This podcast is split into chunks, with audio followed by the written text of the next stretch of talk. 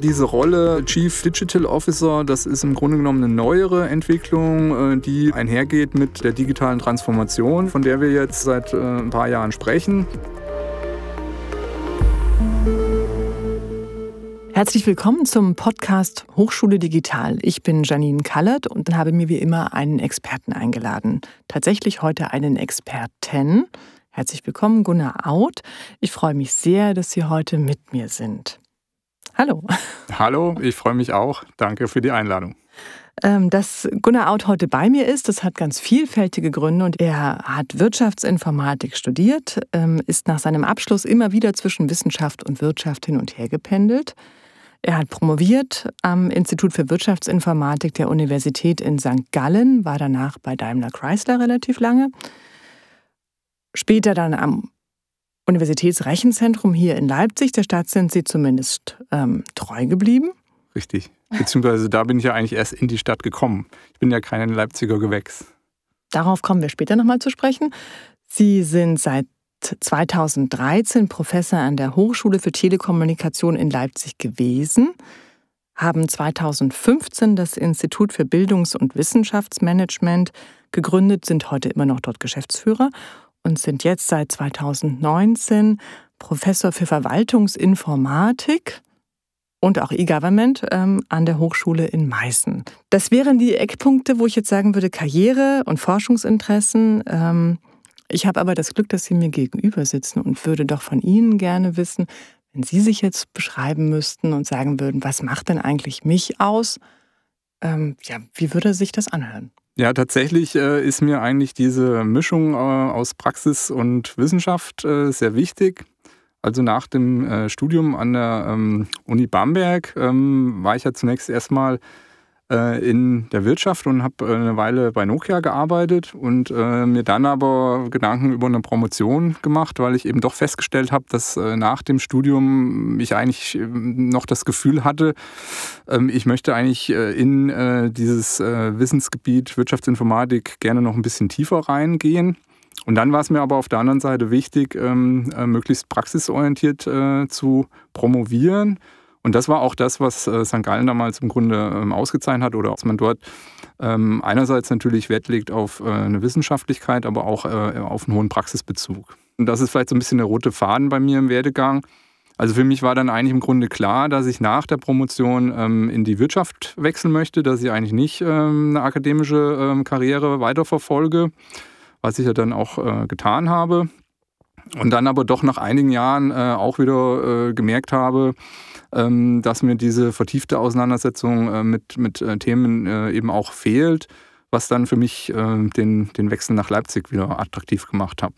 Auch wenn ich ja dort zunächst nicht ähm, im wissenschaftlichen Bereich war, sondern im Grunde operative Verantwortung hatte für die IT-Versorgung an der Uni, aber natürlich in einem entsprechenden Umfeld, und dann dort auch äh, sehr schnell wieder ähm, ja, an die äh, hiesige Wirtschaftsinformatik äh, andocken konnte und über Lehraufträge und Publikationen ähm, wieder stärker in die akademische Seite sozusagen reingerutscht bin. Also Informatik mit Praxis zu verbinden, aber nicht den Bezug zu verlieren, was eben sich Neues tut, das ist, glaube ich, das, was Sie so treibt.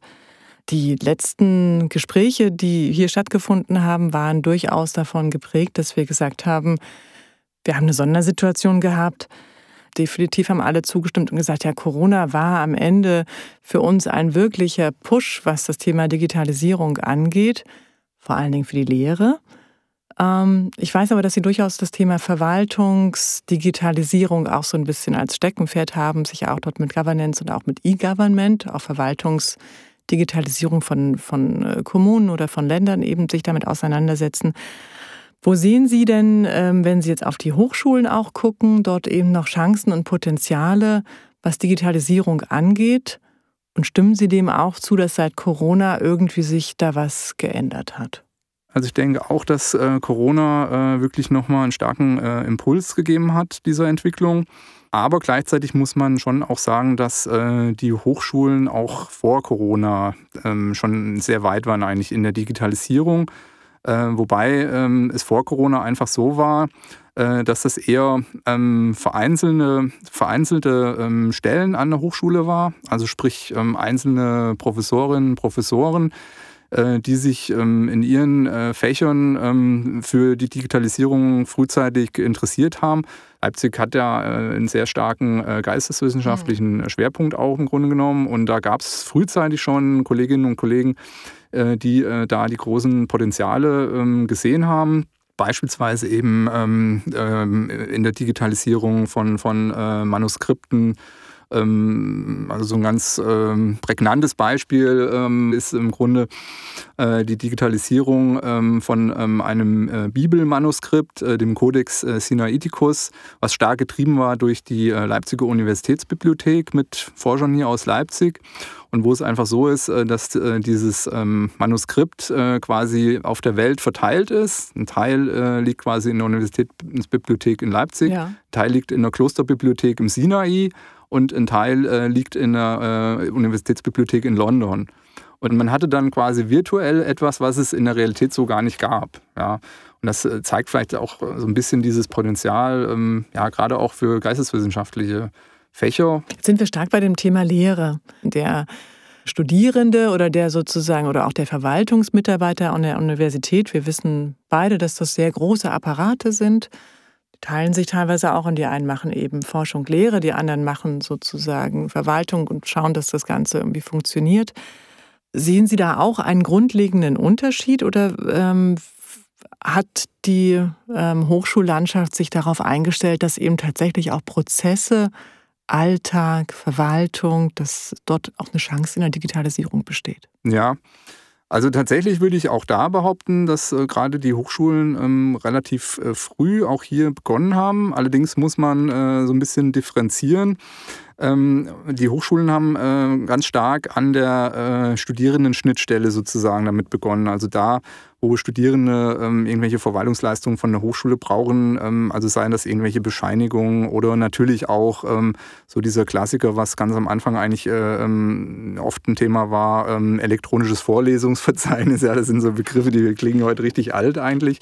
Ja, oder dass man ich habe noch ein ausgedrucktes gehabt, also ich kann ja. mich da gut dran erinnern. Oder dass man dann halt seine Noten nicht mehr irgendwie äh, auf dem Zettel am schwarzen Brett äh, sich angucken musste, sondern halt äh, elektronisch über ein webbasiertes System. Und das ist an den Hochschulen meines Erachtens auch schon relativ früh gewesen.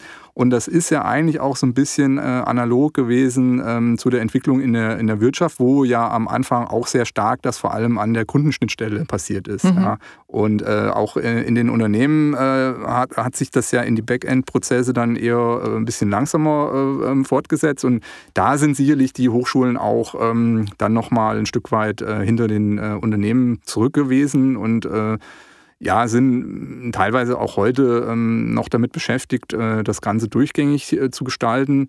Wobei, wie gesagt, also aus meiner Sicht ähm, jetzt vielleicht auch im Vergleich zu, zu anderen äh, Verwaltungstypen, die Hochschulverwaltungen quasi ein Stück weit getrieben waren durch diese Frontend-Services, die halt schon digital da waren und man natürlich dann schon auch relativ schnell äh, das Potenzial gesehen haben. Ich würde trotzdem nochmal, weil wie gesagt, wir gucken uns auch die Studie noch an, die Sie gerade, nein, gerade nicht, ist im April veröffentlicht worden oder zumindest äh, der Öffentlichkeit vorgestellt worden ich würde trotzdem nochmal auf diese Rollen und auf dieses Thema Strategie mit, mit abzielen wollen. Es hat sich, das ist, glaube ich, oft so, dass wenn in einem Unternehmen der Chef irgendwie eine Technikaffinität hatte, hat er gesagt, pass mal auf, das müssen wir doch irgendwie rangeben. Da, da gibt es jetzt andere, die machen, wir machen das jetzt zur Chefsache und wir schauen auch mal, wie kriegen wir denn das Unternehmen ganzheitlich vielleicht Richtung IT aufgestellt. Sie haben es vorhin selbst gesagt, wir machen da so einzelne Projekte.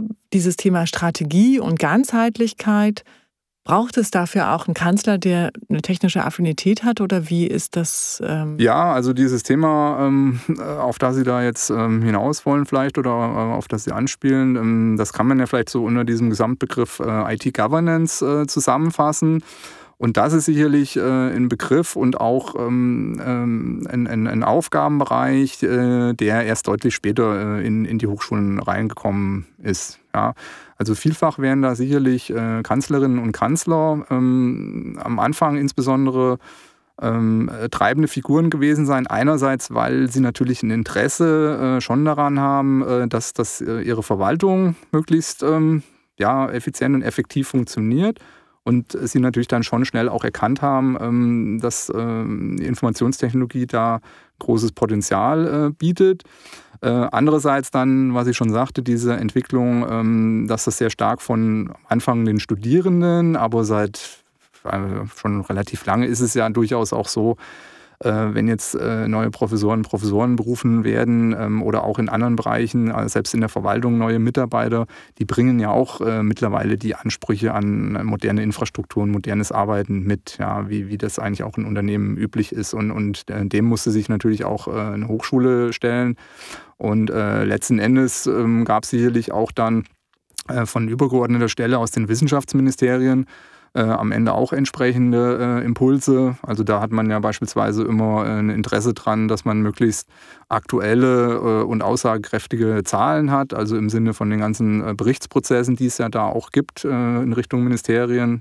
Also in Leipzig hatten wir uns damals, ähm, ja, Sie sagten es ja, also im Grunde war ich dort zunächst als klassischer Rechenzentrumsleiter Wobei der Kanzler ähm, äh, schon dadurch äh, so ein bisschen ähm, einen anderen Blick hat erkennen lassen, ähm, dass ich eigentlich nicht der klassische Rechenzentrumsleiter bin mit meinem Hintergrund als Wirtschaftsinformatiker. Ja, ja, das sind in der Regel mehr Leute, die irgendwie aus der Kerninformatik oder Mathematik, Physik oder so normalerweise kommen. Und äh, äh dem Kanzler dort war damals eigentlich ähm, äh, der Blick auf Prozesse und Projekte sehr wichtig. Ja, er hat im Grunde genommen auch äh, gesagt, dass ähm, ähm, diese Ausrichtung an ähm, äh, den fachlichen Anforderungen, dass das natürlich auch in der Hochschule sehr wichtig ist und dann letzten Endes natürlich auch der Servicegedanke im, im IT-Management. Ja, also sprich, ähm, die interne IT-Abteilung, wenn Sie so wollen, als Service-Erbringer, als Dienstleister was äh, eben auch eine Umstellung war im Vergleich ähm, zu äh, einer Sichtweise, die so ein klassisches äh, Rechenzentrum hatte. Dieser Unterschied zwischen Technik und zwischen Service, ähm, den haben Sie ja sozusagen in der Studie, die Sie hatten, spielte der ja auch eine große Rolle. Also ähm, erstmal ist das wichtig, dass es auf Chefebene angebunden ist. Ähm, das war ja ein Kontext und dann damit verbunden auch die Frage, braucht es dann einen Chief Digital Officer an einer Universität? Ja, in der, in der Governance geht es ja unter anderem im Kern äh, um die Frage, ähm, wer entscheidet über was ähm, in Bezug auf die IT, wenn wir von IT-Governance äh, äh, sprechen. Und das war tatsächlich an, an äh, Hochschulen lange eigentlich relativ unklar. Typischerweise ähm, hat es auch was damit zu tun, äh, vielleicht, dass ähm, äh, für viele ähm, verantwortliche Positionen, äh, für verantwortliche Entscheider, also die Leute, die Entscheidungen treffen, ähm, IT ähm, ähm, ja, ein Fachgebiet war, in dem, mit dem sie nicht vertraut waren und äh, wo man natürlich äh, vielleicht dann auch ähm, dadurch, dass man nicht das Gefühl hat, dass man das im, im Detail versteht, ähm, sich schwer tut, äh, damit äh, Entscheidungen zu treffen. Wenn Entscheidungen nicht getroffen werden oder sich irgendwie entwickeln und es ist nicht so richtig nachvollziehbar, da kommen meistens nicht die, die besten Entscheidungen dabei raus. Das wäre jetzt wahrscheinlich nicht das, was Sie befürworten würden, höre ich jetzt da auch raus. Genau, also ähm, IT-Governance zu gestalten heißt im Grunde unter anderem festzulegen, wer trifft äh, welche Entscheidungen in der Organisation über IT, beispielsweise über IT-Investitionen. Ja, also das ist immer so diese Frage, die wir dann auch wenn wir da in der Lehre drüber sprechen, sollte äh, ein IT-Leiter, eine IT-Leiterin die einzige sein, die über äh, das IT-Budget entscheidet. Ja. Ist wahrscheinlich nicht so sinnvoll, weil ähm, das, äh, die Person wird nie so wirklich die äh, fachlichen Aspekte und andere Aspekte, die es halt noch so gibt, äh, alle komplett überblicken. Ja. Also sprich, äh, man muss sich überlegen, ähm, wer ähm, sollte an solchen Entscheidungen noch beteiligt sein. Also im Grunde geht man ja immer davon aus, dass äh, die fachlichen äh, Bedürfnisse und Anforderungen führend sein sollen. Dann ist es aber, funktioniert es in der Regel auch nicht gut, wenn ich sage, na gut, ich lasse quasi die die ähm, Führungskräfte, die Entscheider in unterschiedlichen Fachbereichen, also beispielsweise Dekane in Fakultäten oder so, das alleine entscheiden. Also Sie haben ja in der IT immer so ein bisschen dieses Problem, äh, äh, Nachfrage und Angebot auszugleichen. Und äh, im Prinzip ist die Nachfrage ja immer größer als das Angebot, was Sie zur Verfügung stellen können. Ja, also Zumindest weil, monetär. Ja, äh, monetär äh, und in Bezug auf die Ressourcen, also auch äh, technische Ressourcen, also die Infrastruktur, die Sie haben, die können Sie ja nicht von heute auf morgen jetzt verändern oder erweitern. oder natürlich auch ganz wichtig, ähm, äh, die, ähm, ja, das, äh, die menschliche Ressource sozusagen, also das Personal. Ja. Und da kommt es einerseits natürlich, also wie in anderen Bereichen auch, äh, also sowohl auf die Quantität, aber ja auch ganz stark auf die Qualität drauf an. Also Sie brauchen ja äh, dann auch äh, die Personen, die äh, in bestimmten Technologiebereichen wirklich äh, sich auskennen und qualifiziert sind. Nun haben Sie sich ja tatsächlich die, vor allen Dingen diese Rolle des Chief Digital Officer äh, rausgegriffen in der Studie und gesagt, darüber möchte ich gerne mehr wissen und ich möchte gerne wissen, wie ist denn das überhaupt schon an Hochschulen verbreitet oder warum beschäftigt man sich damit? Warum? War das nun gerade so interessant? Ja, weil ja diese Rolle äh, Chief Digital Officer, das ist im Grunde genommen eine neuere Entwicklung, äh, die ähm, ja, ähm, einhergeht mit äh, der digitalen Transformation, von der wir jetzt ähm, ja, seit ein paar Jahren sprechen. Tatsächlich gab es ja eine ähnliche Rolle vorher, das war eben der Chief Information Officer, CIO. Und äh, an den Hochschulen war ähm, oftmals die Diskussion eben noch die, ähm, braucht es an der Hochschule so einen CIO als sozusagen ähm, äh, die oberste zuständige Führungskraft für das Thema ähm, IT. Äh, Hochschulen ähm, sind ja eigentlich eher so organisiert, dass Entscheidungen äh, in, Gremien, in Gremien oftmals getroffen äh, wird. Also deshalb hat man auch ähm, an Hochschulen äh, diese CIO-Rolle äh, oftmals in Gremien äh, abgebildet, mit allen Vor- und Nachteilen, die das hat.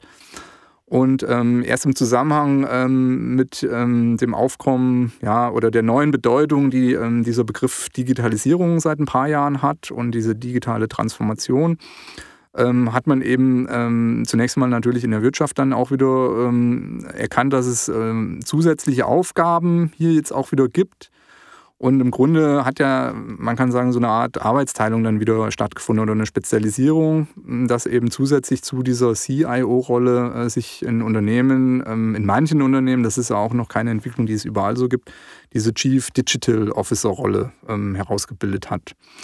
Also bei diesen, bei diesen äh, C-Funktionsbezeichnungen äh, äh, ähm, hat man auch eine relativ hohe Dynamik, muss man sagen. Ja, also, die Nomenklatura wird äh, immer weiter erweitert. Also, ne, also ich hatte letztens hat auch mir eine Freundin den passenden Wikipedia-Artikel dazu zugeschickt, damit man sich besser durchfindet. Hätte ich jetzt auch gesagt, hat es denn was für die Hochschule gebracht oder was ist denn sozusagen das Erkenntnis aus oder die Erkenntnisse aus der Studie? Gibt es denn tatsächlich einen Zusammenhang zwischen CDO und gelingt Digitalisierung besser? Naja, einen Zusammenhang konnten wir jetzt mit der Studie äh, nicht nachweisen. Das war aber auch gar nicht das Ziel, sondern das äh, war eine explorative oder ist eine explorative Studie, wo wir einfach erstmal untersucht haben, äh, wie gestalten mhm. denn Hochschulen diese Rolle aus? Beziehungsweise die erste Frage war, an welchen Hochschulen findet sich denn diese Rolle überhaupt schon unter dieser Bezeichnung?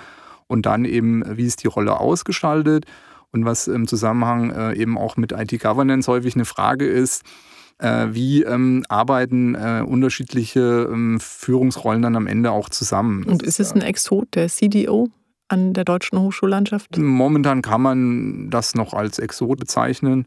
Äh, wir hatten am Ende, glaube ich, zwölf Hochschulen gefunden, wo wir jetzt wirklich eindeutig erkennen konnten, dass das offiziell unter dieser Funktion dieses, es diese Stelle gibt. Das sind mittlerweile schon mehr, also das entwickelt sich äh, zurzeit äh, auch recht dynamisch und konnten dann am Ende äh, mit acht äh, Personen sprechen, die ähm, ähm, ja alle entweder tatsächlich offiziell diese äh, Funktion hatten oder aber auch diesen Aufgabenbereich ähm, abgedeckt haben. Also teilweise ist es einfach auch so, dass die Funktion dann CIO heißt, aber offiziell in ihrer Zuständigkeit auch irgendwo stehen hat, äh, ja, das ist die Rolle, die für Digitalisierung, digitale Transformation zuständig ist.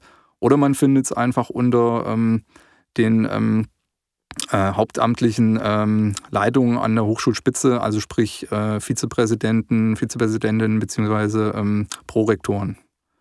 Da ist es auch teilweise angesiedelt, diese Zuständigkeit. Wie würden Sie die Rolle beschreiben? Wann ist man tatsächlich CDO, egal wie man heißt? Wenn man sich vor allem ähm, einerseits mit den äh, Potenzialen der Digitalisierung für die eigene Hochschule ähm, beschäftigt, und zwar ähm, tatsächlich eben aus einer ähm, ja, wenn man das sagen darf, äh, geschäftlichen Sicht. Also wenn man diesen Begriff verwenden wäre, dann ist ja das Geschäft von Hochschulen äh, Forschung, äh, Lehre, Studium. Ja, und im Grunde brauche ich in der Regel auch immer noch irgendwie eine Verwaltung dazu. Das sind so diese wesentlichen Aufgaben. Und äh, da äh, dann eben die Frage, wie können jetzt ähm, Potenziale, die aus digitaler Technologie entstehen, ähm, ähm, bestmöglich für die, die diese Aufgaben genutzt werden.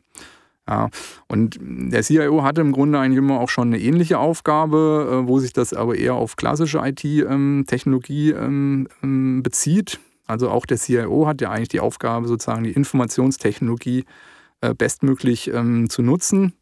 Aber es ist doch so, dass im Grunde mit der Digitalisierung, kann man sagen, auch einfach neue Fragestellungen aufgekommen sind, ja, auf die sich dann diese CDO-Rolle äh, konzentrieren soll. Also das ist häufig sehr stark verbunden dann auch mit dem Thema Innovation, wobei wahrscheinlich ein CIO auch immer sagen würde, das sieht er auch ein Stück weit als auf seine Aufgaben an. Aber das ist ja genau das Interessante sozusagen, dass das heute noch nicht äh, wirklich äh, klar, allgemein anerkannt, abgrenzbar voneinander ist, sondern dass es häufig auch ineinander übergeht, diese, diese Aufgabengebiete. Ist das auch eine Erkenntnis, die Sie in der Studie gewonnen haben, dass das so ineinander übergeht? Oder gibt es möglicherweise auch ein Zusammenspiel zwischen diesen beiden Rollen und die sich dann wiederum ergänzen. Ja, genau. Also wenn es beide Rollen gibt, muss man natürlich klären, äh, wie sind die Zuständigkeiten zwischen diesen beiden Rollen verteilt und wie arbeiten die zusammen. Und in der Regel reizt dann nicht äh, aus, nur auf diese beiden Rollen zu gucken, sondern auch auf die eigentliche Hochschulleitung sozusagen als äh, sozusagen die letzte Entscheidungsinstanz beziehungsweise dann äh, äh, auf andere ähm, äh, Entscheider, die an Hochschulen auch äh, Rollen treffen, also Gremien wie ein Senat ja, oder Dekane als einzelne Funktionen dann wieder äh, oder andere äh, Gremien, die es dann oftmals auch noch gibt, irgendeine Dekane-Runde oder solche Akteure, die an Hochschulen viel Einfluss haben und die natürlich alle irgendwo auch ähm, an der Gesamttransformation ja, beteiligt werden müssen. Ich habe verstanden, das ist relativ jung an deutschen Hochschulen. Also CDOs, die etablieren sich eigentlich gerade so. Ähm, das beantwortet die Studie nicht, das weiß ich. Aber was ist Ihre Meinung? Hat das, ähm, können äh, Hochschulen, die das ernst nehmen, dieses große Ganze im Blick zu behalten, haben die möglicherweise Wettbewerbsvorteile? Also ich denke schon, dass es ähm, eine geeignete Maßnahme ist, die Organisation an der Stelle äh, mit so einer Rolle ähm, zu erweitern, weil sie einfach äh, über die CIO-Funktion hinaus nochmal äh, eine Stelle in der Organisation haben, die natürlich auch mit gewissen Ressourcen und Entscheidungskompetenzen ausgestattet werden muss, sonst ist sie ja kaum wirksam, um sich dediziert äh, mit diesem Thema ähm, äh, digitale Transformation ähm, äh, zu beschäftigen. Ähm, der CIO ähm, kann das machen. Ähm, äh, aber äh, die, die Entwicklung in der Technologie und die Anforderungen ähm, ja, an, an ähm, äh, die äh, unterschiedlichsten Aufgabenbereiche, die, sind, äh, die nehmen so stark zu. In den Hochschulen ist das ja einerseits das Thema, was natürlich jetzt äh, in, in, unter Corona-Zeiten besonders im Fokus stand, die Frage, ähm, der Online-Lehre gewesen. Damit hat sich aber jetzt auch, was vorher eben nicht so der Fall war, äh, die Frage von äh, Remote Work für die Verwaltung verknüpft. Mhm. Ja, das ist jetzt eigentlich ja nicht was super Innovatives. Aber das war zum Beispiel was, was in der Regel an den Hochschulen noch überhaupt nicht etabliert war. Ja, also die Frage, ja, äh, kann denn auch die Verwaltung äh, remote arbeiten? Ja, was ähm, einerseits auch wieder natürlich bestimmte ähm, technische Voraussetzungen hat, also so einfache Dinge wie ähm, ähm ja, Zugriff auf intern, ja genau, also natürlich fängt es bei den Geräten an im Grunde, ja, dann äh, brauche ich natürlich irgendwie einen Internetzugang, aber dann brauche ich ja auch eine sichere Verbindung ja. zu dem Hochschulnetz und den Systemen, also sprich, da bin ich bei einem VPN dann irgendwie und äh, ja, und alles, was da im Grunde noch so dranhängt.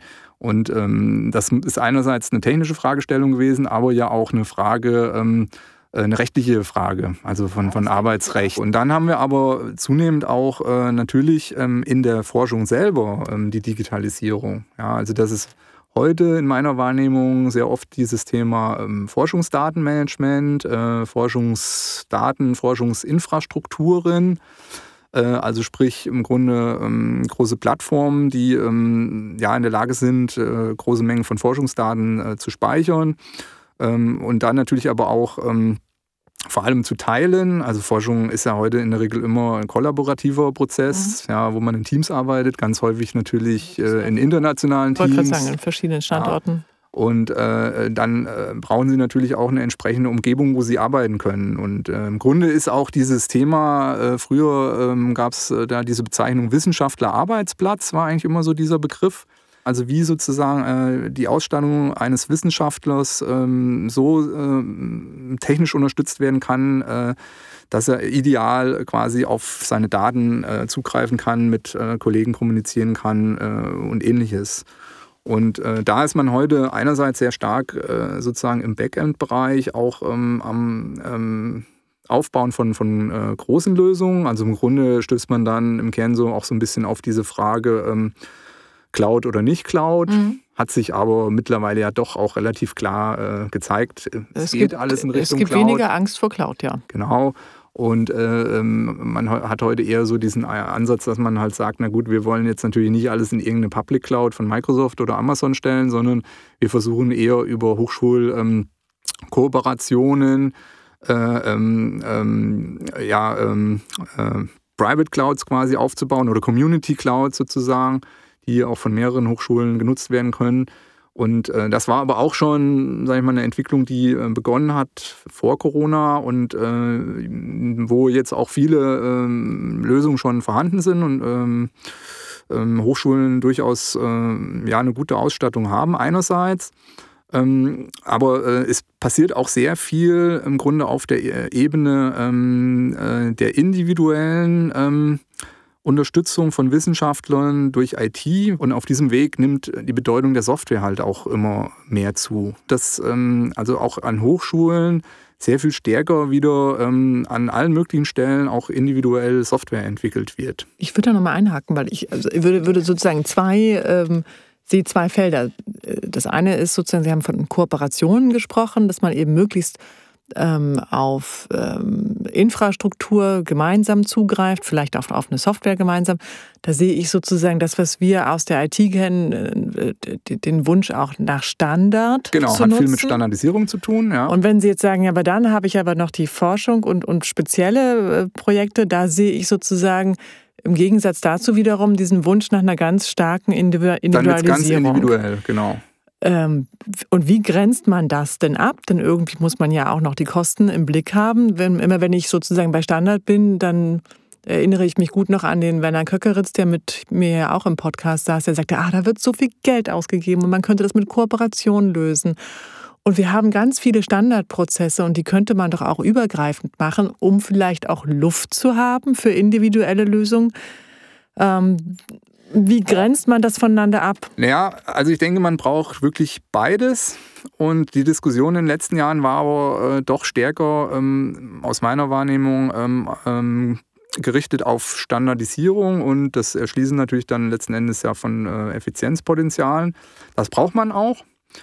Äh, aber, aber es das? gibt natürlich dann äh, einen Punkt, an dem ähm, ein Forschungsprojekt ähm, zwar auf äh, standardisierte Basisdienste äh, zurückgreifen kann, damit arbeiten kann, aber dann für ihre laufende Forschung, äh, wie gesagt, vielleicht sogar die Software selber entwickelt, weil es einfach keine Software gibt für das, was sie da machen. Mhm. Ja. Würden das Sie einen harten auch, Schnitt machen zwischen, äh, ich weiß gar nicht, ob man das so trennen kann, aber manchmal klingt das eben, als ob sozusagen Verwaltung doch ganz andere Bedürfnisse vielleicht hat als Forschung, weil die werden wahrscheinlich kein nichts Individuelles brauchen, sondern die haben wahrscheinlich einen Prozess, den sie irgendwie anders machen würden.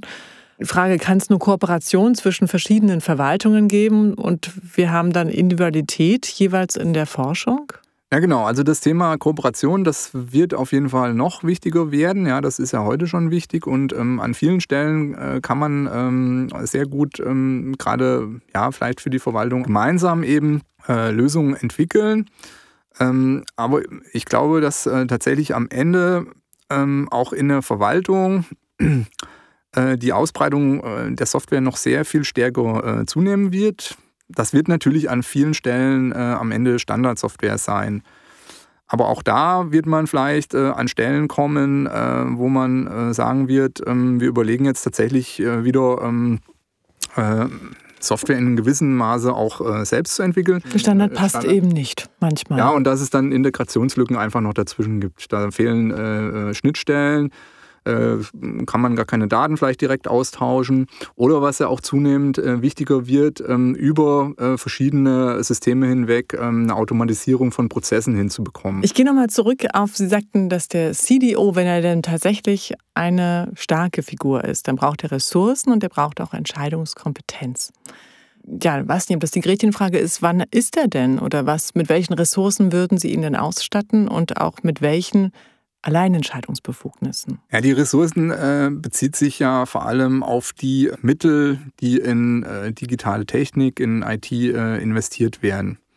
Also sprich, ähm, im Grunde sollte ähm, ein CDO oder ein CIO ähm, schon das letzte Wort haben ähm, in Bezug auf die äh, IT-Investitionen beziehungsweise das, äh, sage ich mal, vorbereiten, äh, um äh, dann im, äh, in der Hochschulleitung ähm, dann eine Entscheidung zu bekommen. Und gleichzeitig weiß man eben auch, äh, dass das nicht funktioniert, äh, wenn da jemand sein einsames Spiel für sich macht, sondern ich muss das natürlich auch mit meinen Nutzern, mit meinen Anwendern aus, aus der Bedarfsseite kommend ähm, ähm, abstimmen.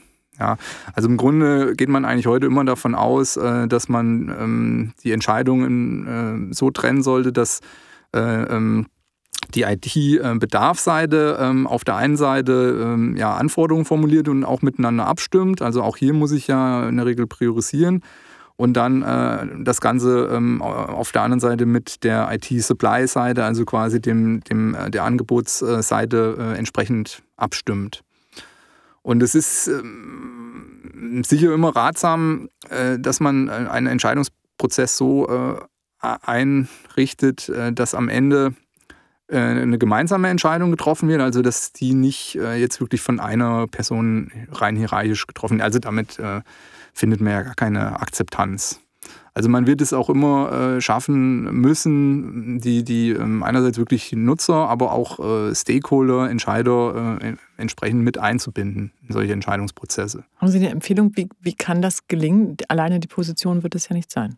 Ja, also typischerweise wird man eigentlich versuchen, ähm, äh, Ziele im Hinblick auf die Digitalisierung auch irgendwo auf strategischer Ebene äh, zu verankern. Ja, also sei das jetzt, dass man eine eigene Digitalisierungsstrategie macht oder die in einer eigenen, in der Hochschulstrategie oder Hochschulentwicklungsplan oder so, wird es irgendwelche Ziele geben. Äh, dann muss man äh, davon ableiten, im Grunde genommen Maßnahmen, äh, wie Digitalisierung ähm, zum Erreichen dieser Ziele beitragen kann.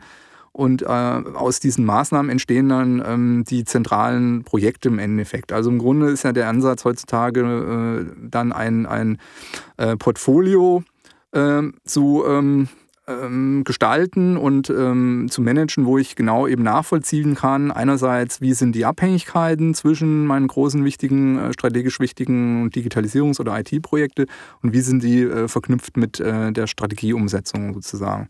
Ja, und das ist eigentlich so dieses Instrument, mit dem man das typischerweise macht. Und äh, das kann natürlich auch eine Hochschule so machen. Da wir jetzt viel mit über die Rolle des Chief Digital Officers gesprochen haben, aber das wird ja dann trotzdem irgendwie ein Mensch sein, der das macht. Und das würde ich tatsächlich auch als ein gutes Schlusswort ansehen. Was bringt er denn mit? Wie könnte das ideal aussehen? Ja, also tatsächlich ähm, geht man da allgemein eher äh, davon aus, dass die Person ähm, vor allem ein gutes äh, Verständnis für die äh, fachlichen und organisatorischen Zusammenhänge haben muss. Also sprich, äh, die reine Technikkompetenz wird da in der Regel nicht als das Wichtigste angesehen, sondern äh, zum einen ähm, äh, die Kompetenz im Hinblick ja, auf organisatorische Zusammenhänge, auf ähm, fachliche Anforderungen ähm, und andererseits dann aber auch Gut, das ist vielleicht auch so ein bisschen, äh, was man immer hört, aber sicherlich in dieser Rolle unverzichtbar hohe Sozialkompetenz. Ja, also so jemand muss ja vor allem äh, mit anderen Menschen. IT braucht man eine hohe Sozialkompetenz. Naja, genau. Also das heißt, äh, diese, diese Kommunikation ist da sicherlich der Schlüssel. Ja, und das ähm, muss jemand können und muss die Fähigkeiten dazu mitbringen. Aber trotzdem wird man am Ende des Tages auch äh, eine gewisse ähm, technische Affinität brauchen und äh, ein gewisses technisches Verständnis. Das würden wir den Hochschulen wünschen, dass sie sich an die CDO-Rolle rantrauen. Das habe ich jetzt so rausgehört. Genau. Und am Ende des Tages kann man heute noch nicht so genau sagen, äh, ist das jetzt wirklich was, was eigentlich so der klassische CIO nicht kann oder kann das diese Rolle nicht auch übernehmen? Also äh, zum einen unterliegen, wie gesagt, diese äh, C-Bezeichnungen ja so ein bisschen auch äh, Modewellen sozusagen. Äh, und auf der anderen Seite ähm, hängt es natürlich auch einfach sehr stark von äh, den jeweiligen individuellen Personen ab, die dann diese Rollen ausfüllen. Ja, wie das eigentlich mit allen Rollen so ist. Schauen Sie sich das in zwei Jahren nochmal an. Was ist daraus geworden? Weil im Moment war es ja so eine Art Bestandsaufnahme. Genau, unser Ziel ist eigentlich schon, äh, da weiter dran zu arbeiten. Wir wollen es eigentlich auch gerne nochmal äh, in einem größeren äh, Umfang untersuchen. Ja, also äh, erste Idee wäre, das jetzt vielleicht mal noch auf ähm, Österreich und die Schweiz auszuweiten, dass man mal erstmal so den deutschsprachigen Raum oder dann halt vielleicht auch andere europäische Länder. Das ist, wäre sicherlich auch interessant. Und natürlich dann auch im, im Grund die Frage, was Sie sagen, also nach ein paar Jahren, was, was hat es denn wirklich gebracht? Also kann man irgendwo Belege finden für, für eine Wirkung, die man wirklich dieser, dieser Funktion dann oder dieser Rolle zuschreiben kann. Ich würde mich dann ehrlich gesagt sehr gerne mit Ihnen verabreden, um dann mal drauf zu schauen. Ja, gerne. Ich danke Ihnen ganz herzlich. Ich habe ganz viel mitgenommen. Ich glaube, das war auch spannend, nochmal zu hören, dieser Unterschied zwischen Standardisierung und zwischen doch individuellen Bedürfnissen. Ich habe viel gelernt über das Thema CDO ähm, und äh, ich bin tatsächlich sehr gespannt und ähm, ob wir uns einfach in zwei Jahren nochmal darüber unterhalten, was dann aus der Rolle geworden ist. Herzlichen Dank. Gerne.